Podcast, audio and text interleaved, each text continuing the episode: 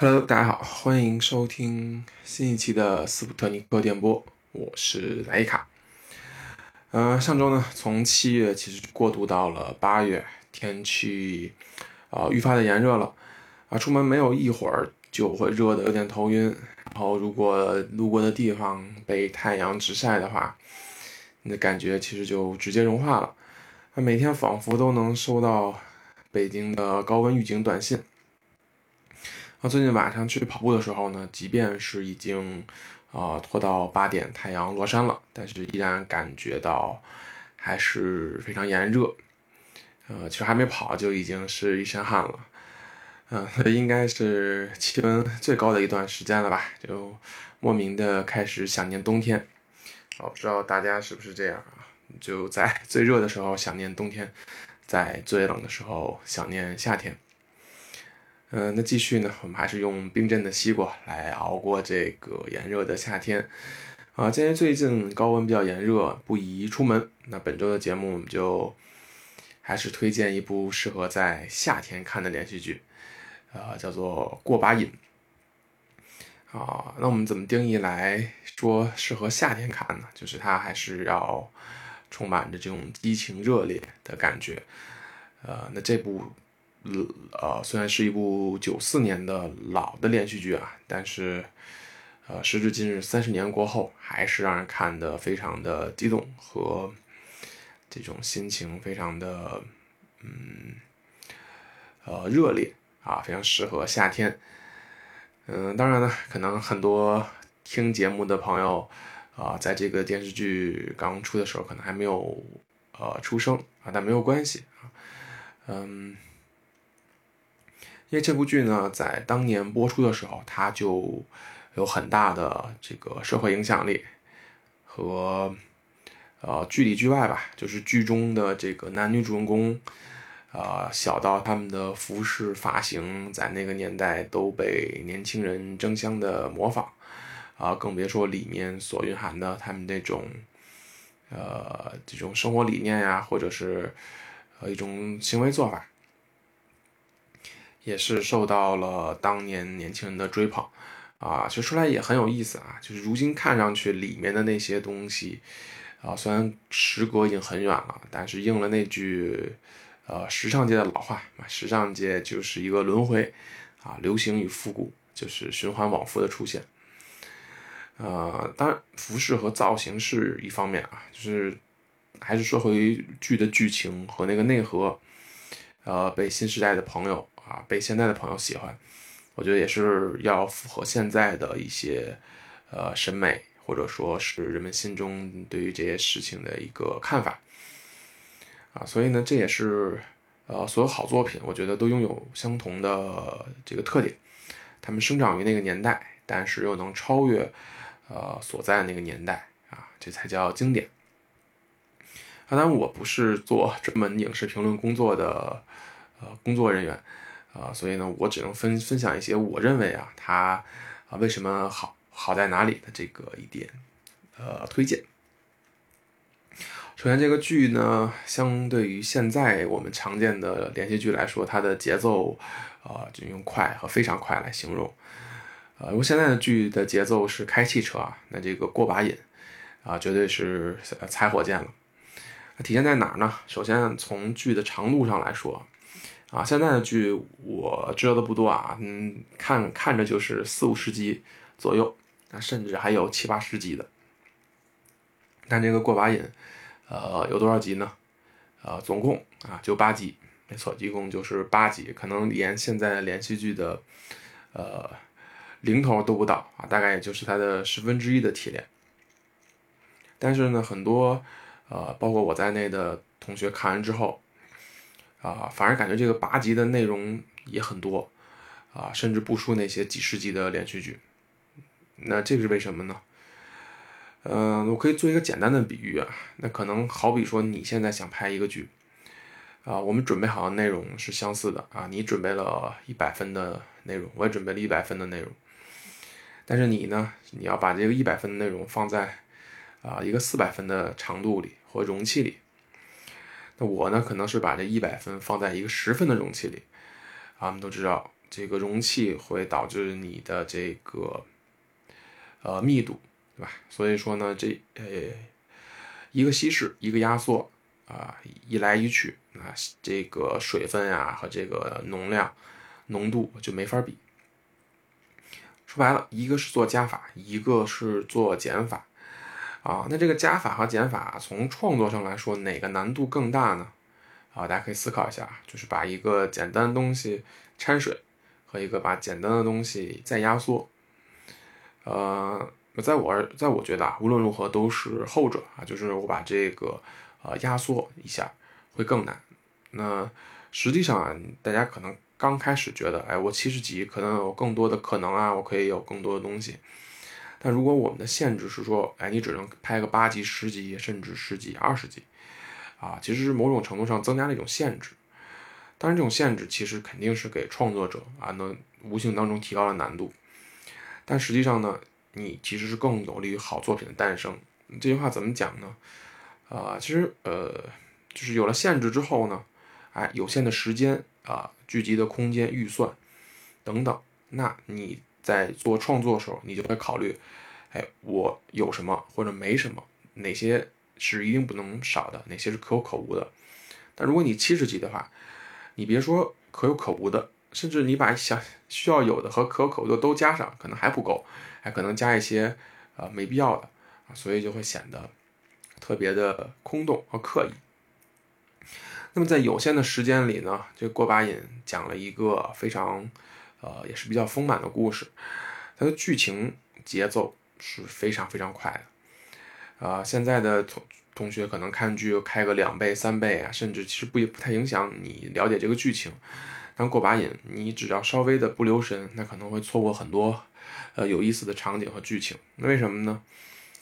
那这部剧呢节奏之快是男男女主人公啊，第一集相识就相恋了啊，第二集就结婚了，呃，第三集就是他们的婚后生活，第四集还没过一半，哎，这个婚就离了。没错啊，四集四集的时间，一集四十分钟，还没到占用四集的时间之后，两个人已经走完了大部分剧情里啊，就是从相识相知，呃，打打闹闹，反正你大概十几集、二十几集的路都走完了啊。那在这么快的节奏当中啊，就四集就已经从相识相知。啊，这个的到到离婚了，这个这个剧情，啊，如何在这么快的节奏里让这个剧情说得通、看得明白，同时又能调动啊观众的这种情绪，对吧？你不能说啊这个剧情太快了，就是跟念流水账似的，你观众感觉不到主人公之间的这种情绪，没有共鸣又不行。对吧？他你不能说，哎，天天两个人，哎，你你你冷酷无情无理取闹啊，你才冷酷无情无理取闹这种啊，片商式的对白那里面几乎都是没有的啊。令我印象最深刻的，我会举一个例子，印象最深刻的就是有一场戏应该出现在呃第三集当中啊，男女主人公婚后啊肯定不太幸福，吵了一大架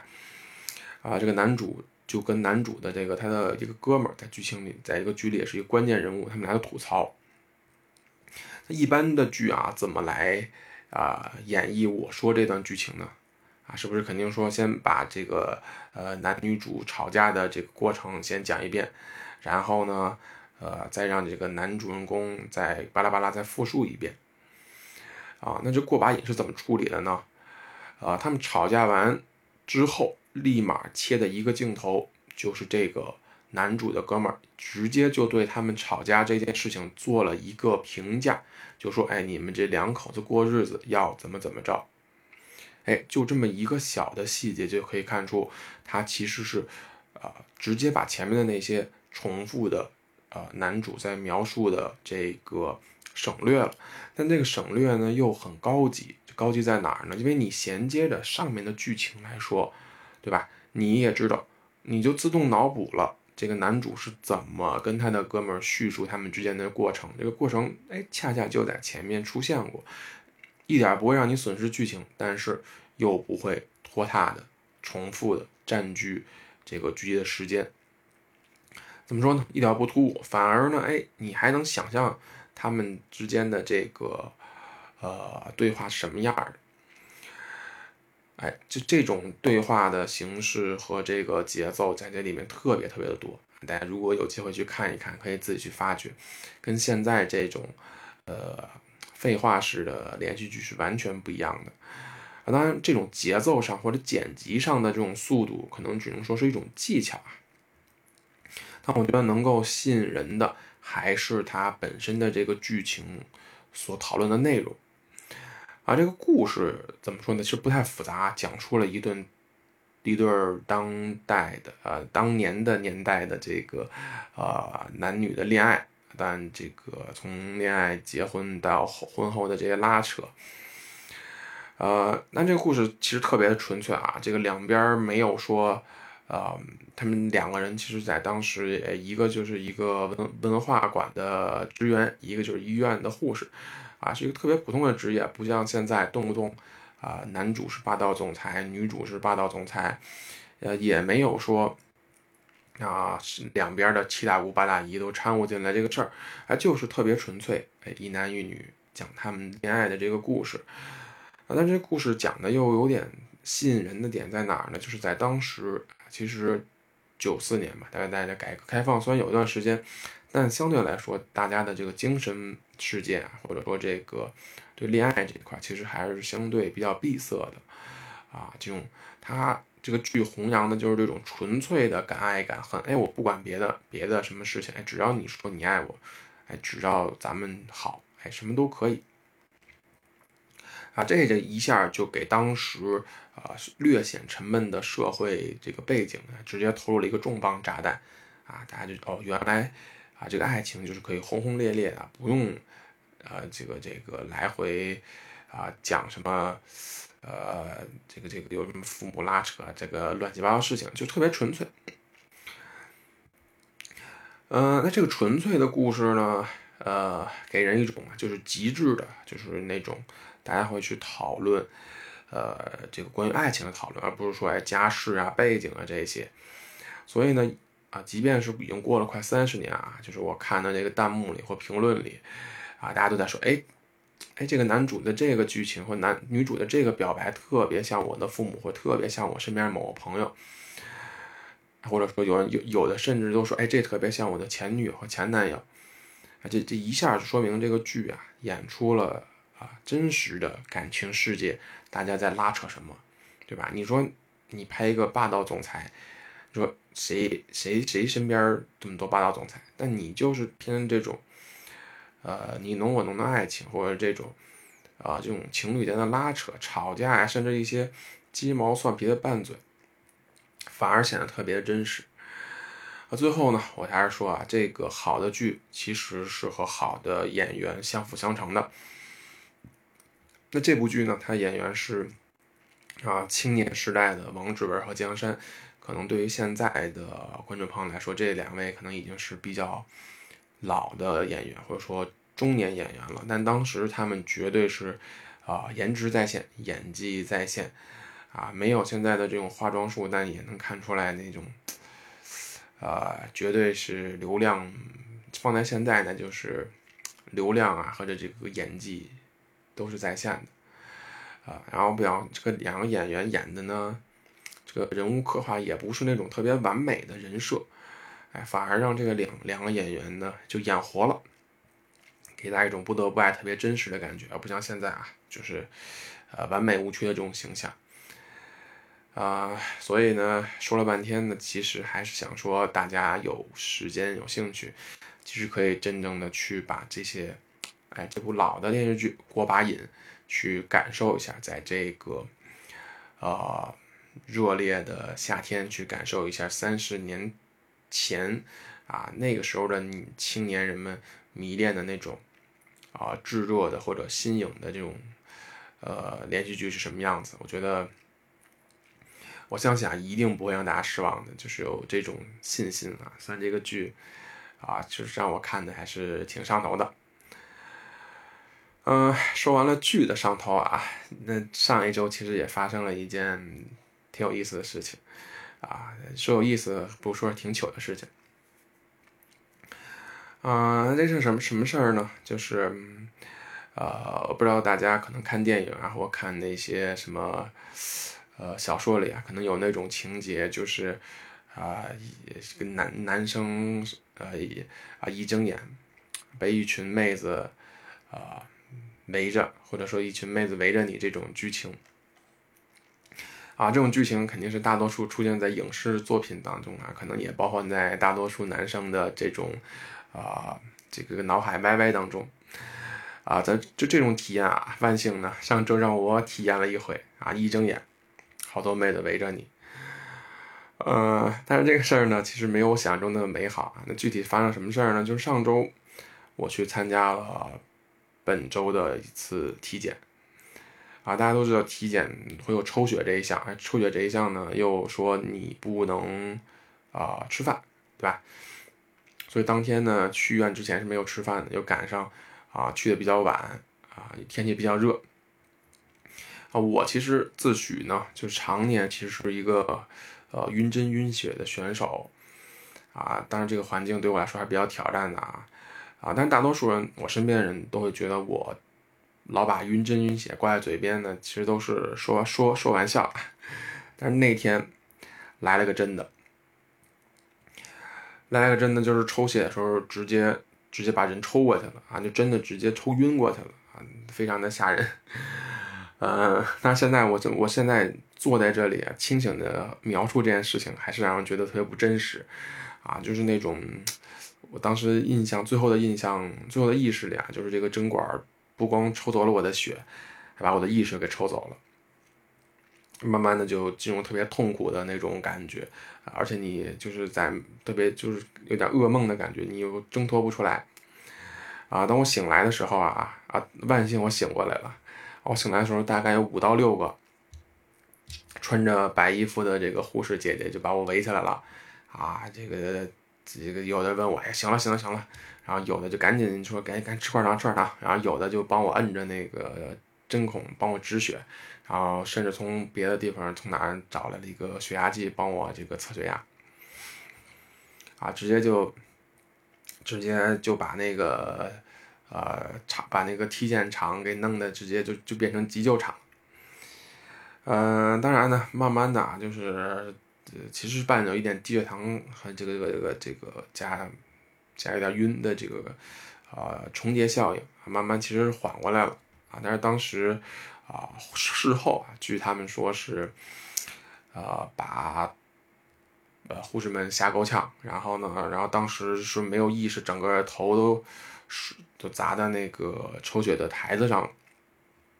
然后脸色也煞白，把大家吓够呛啊。但是好，但是当然说起来不太好啊。但是有一点呢，说是。啊，人说了，说以后你这种情况啊，就是再去体检，啊，直接跟别人，直接跟那个体检的人说，你就可以躺着抽了，啊，不用坐着抽了。然后我还特天真，我就问说这个，嗯，这个躺着抽是能不晕吗？他说这个晕倒可能只能保证你，啊，只能保证你不倒啊，晕就不能保证了，还是看你当时的状态。我心想，好吧，那就是咱们解决了晕倒的一部分啊，一半啊，解决的倒，咱们晕再想办法解决。那说起这个晕呢，我不知道听众朋友们有没有经历过这种晕倒。那对于我来说啊，其实一点都不陌生。为什么？其实我是从小就有啊低血糖的症状。那分别在小学出这个新学期的早操啊，高中去军训。啊，再到大学的寝室啊，几乎各个场场各个时候啊都晕过啊，基本上每过几年晕一次。所以关于晕倒呢，我觉得我可以出一本啊实践的这个教程。呃，当然了，这次抽血晕倒啊，感觉跟那种单纯的中暑或者说低血糖晕倒又不太一样，对吧？你那这还是刚才说的，你能够感受到有个东西啊，真正的。离开你的身体啊，当然这是废话，因为你抽着血呢，是吧？那个血肯定是离开你的身体了啊，是一种无力的挣脱，是那种呃难受到极点的那种感觉啊。当然以前也看过一些书啊，或者一些什么什么帖子，说去什么体验这种濒死的感觉啊。我说实话，我作为晕倒多次的人来说啊，我完全没有想要体验这种感觉，那实在是太不美好了。呃，但是呢，对于我来说，每十年或者每一段时间都会有这种晕倒的体验呢，就可能我觉得我的身体，呃，也在告诉我呢，我一个简单的道理，就是呃，活着挺好的，啊，那希望啊，以我晕倒的这个经历，也可以让大家感受到，啊，活着其实挺好的，啊，虽然有时候会晕倒，但你还是会感觉到，呃。呃，生活的力量，我生命的力量还是比较顽强的。嗯，所以过去这一周呢，看剧上头啊，体检晕头，啊，就是这么晕眩着，又过了这么一周，啊，非常的奇妙的经历和这个呃观剧的体验，啊，这一周就稀里糊涂的又过去了，啊，进入八月了。嗯，天气肯定会还会经历一段的炎热，所以希望大家在这段时间要注意身体，啊，注意健康。呃，可能出去玩有些困难的话，那么就在家看一些适合夏天的看的电影，嗯，或看的剧，好吧？那这一期的斯普特尼克电波就到此结束了，感谢大家收听，我们下周再见，拜拜。How you suffered for your sanity, and how you tried to set them free. They would not listen, they're not listening still. Perhaps they never